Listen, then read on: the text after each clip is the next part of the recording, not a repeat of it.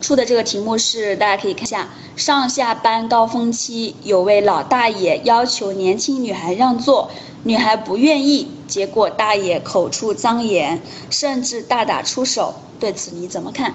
大家可以看得到，基本上是对呃四川所发生的这件事情，把他的。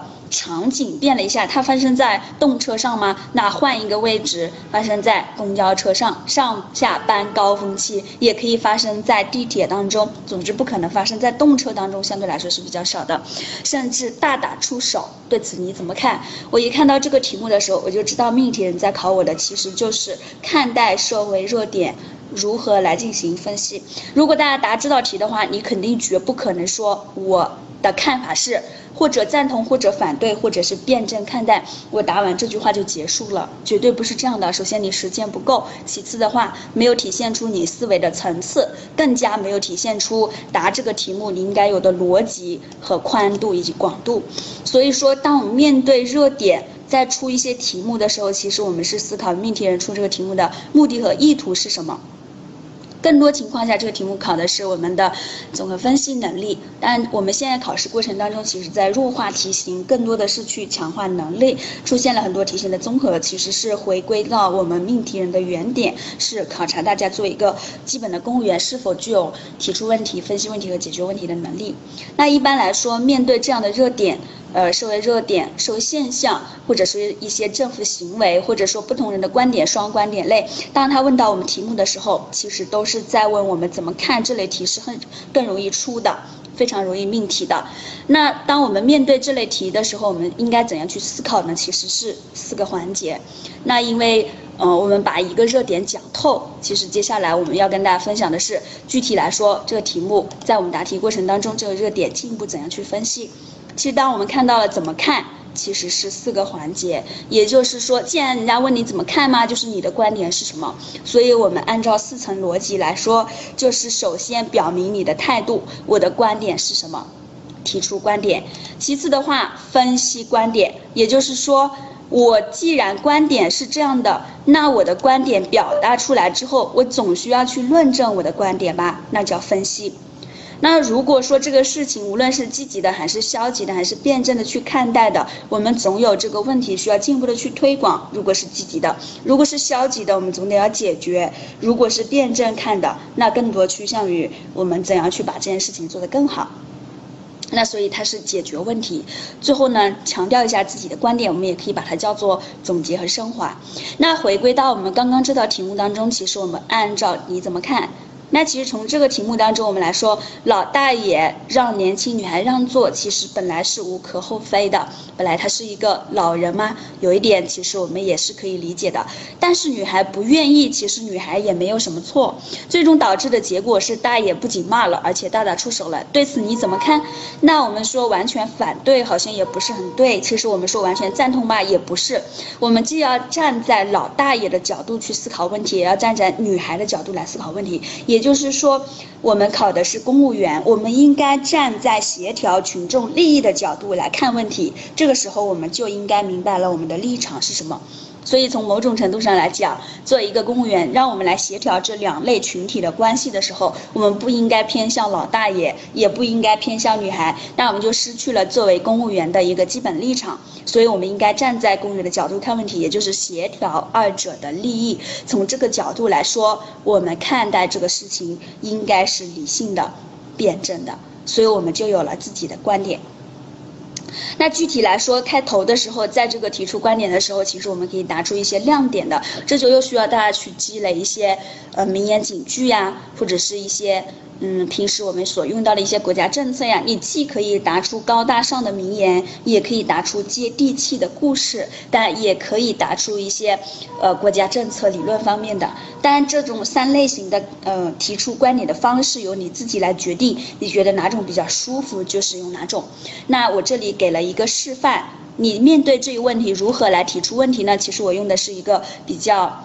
嗯，比较有文学色彩的一个开头，但最重要的是，我一定要提出自己的看法。那我给出的一段话，可以叫我提出观点。我首先用了一句名言：“老吾老以及人之老，幼吾幼以及人之幼。”大家这句话应该都听说过的。所以在考试当中就可以把它拿出来，做在我的放在我的开头，可以作为我一个答题的亮点。那所以再再下来呢，我就要引入这个话题了。所以在社会当中，人与人的礼仪、关怀和尊重是相互传递的。换而言之，我在说老人对女孩如果是尊敬的、关怀的、尊重的，那女孩对老人也会是尊敬的、是关是关怀的、是尊重的。那事实上呢，他们两个人都出现了不可调和的矛盾。近年来。公交车上因为拒不让座引起的纠纷屡见不鲜，所以在上下班的高峰期，女孩拒绝让座引来大爷的谩骂。我就把一个普遍的社会场景切合到了这个题目，所以类似的事情呢也屡见报端。所以我最终表达我的态度是引起深思，就是非常嗯委婉的表达了我的观点是应该理性的看待，辩证的看待。那其实我在这个环节，回到我们刚刚的题目，我已经表达了我应该怎么看，也就是政府公务员的立场来看问题，协调处理两者的两类群体的不同利益。接下来我要做的事情肯定是分析，去分析我的观点为什么会是这样。我们刚刚在跟大家分享这个热点的背后的事情的时候，我们涉及到了一个是从老人的立场。她应该得到尊重。一个是女孩，可能她有她迫不得已的原因，可能会，比如说身体不舒服啊，或者说很累啊。如果这个时候她不让座，其实我们也可以理解。那第三个呢，其实就是因为我们社会公共资源的分配不均，或者说资源欠缺，让我们的社会民生、社会基础设施建设其实存在一些问题。所以我们在分析的时候，我们分析出现这种现象的原因是什么？这个时候就顺理成章，所以我也给大家提供了一种参照的呃参照的思路。我大概提供了分析观点的三条。大家最可能在分析的时候，呃，分条列点，在考试答题过程当中也使用一些逻辑连接词，比如第一、第二、第三啊，首先、其次、再次等诸如此类。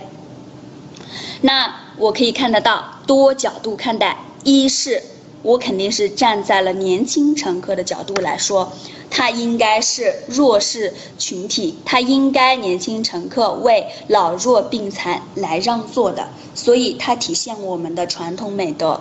但是女孩可能遭遇了疲劳啊、生病啊，岂不让座也可以理解。所以我就是在理性看待问题的时候，进一步去论述我理性看待的理由。当然，接下来要说的是对于老年人，站在老人的角度来说的，啊，一个是站在年轻人的角度，一个是站在老年的角度来说，年轻人让座其实是一个道德范畴的事项，有没有风度，有没有教养，甚至是人家本身可能不方便让座，它不体现为义务，所以不意味着是义务，也就是换句话说，让是情分，不让也无关紧要。所以我又站在了老年人的角度，反对他的层面上来说，站在这个角度上来说，大爷对待拒不让座的女孩谩骂，甚至动手，侵犯了别人的合法权利。所以说你在交流的过程当中回扣我的题目，应该爱人者人恒爱之，敬人者人恒敬之，这也是古人传下来的一句话，但你也可以作为名言放在第一句话也是可以的。这两点其实，在我们的考生当中，多数都能想到：一个站在年轻人角度，一个站在老年人的角度，协调利益。但是第三点，大多数同学可能就想不到了，也就是专家的立场热点背后的背后，反映出来的是公共交通资源的紧缺，尤其是上下班的高峰时段，路线过少，车辆少。或者说车位少，因此我们应该理性的看待，营造文明的乘车环境。如果说在考试当中，我们能把一个问题分析到了第三个层面的话，我们的考官可能会抬头看你一眼，觉得你的思维是有深度、是有逻辑的，看到了别人看不到的东西。在综合分析的能力里面，其实我比较赞同毛泽东所讲的一句话。叫做由此及彼，由表及里，去粗取精，去伪存真，真正能够从事情的表面现象去窥探它事情背后的事情到底是什么。所以这是分析的观点。那当我们分析完观点之后，其实我们的综合分析还没有结束。我们只是分析了这个问题，那具体以后再发生这样的事情的时候，我们的老年人应该注意什么？我们的年轻人应该注意什么？既然我们的公共资源紧缺了，我们的政府应该做什么？我们更多的也应该提出一些怎样协调利益的具体的举措。所以进一步的是解决问题。我也给大家提供了四个参考。第一个是年轻人加强道德修养，也就是说，呃，倡导尊老爱幼。具体的延伸，大家可以去看一下。也就是当我们应该要体谅老年人的不易和不方便。是从年轻人的角度来说，那从老年人的角度来说，其实，在题干当中是提示我们了，在上下班高峰所发生的。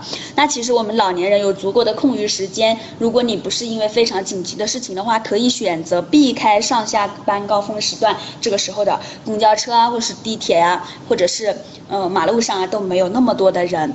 所以说，他也要理解一下年轻人，同时呢。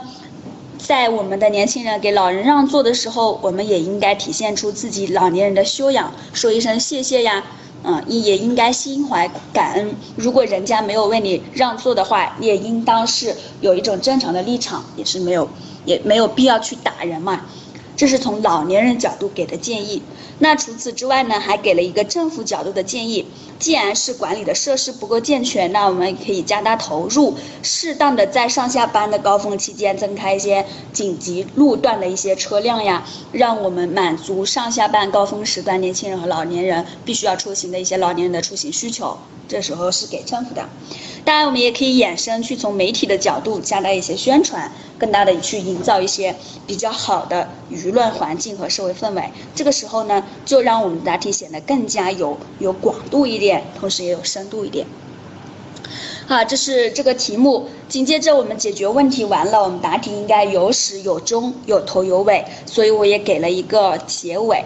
所以最终还是强化了一下我的观点。所以在让座的这个事情上，老年人和年轻人应该相互为对方考虑，也就是换位思考。当年轻人呢主动为老人让座，而老年人也不计较是否有座位，就不会发生让座之争，最终才能让我们中华民族的传统美德越走越远。今天我们的课程到此结束，希望大家呢能够好好的。嗯，准备，然后面试呢一举成功，加油！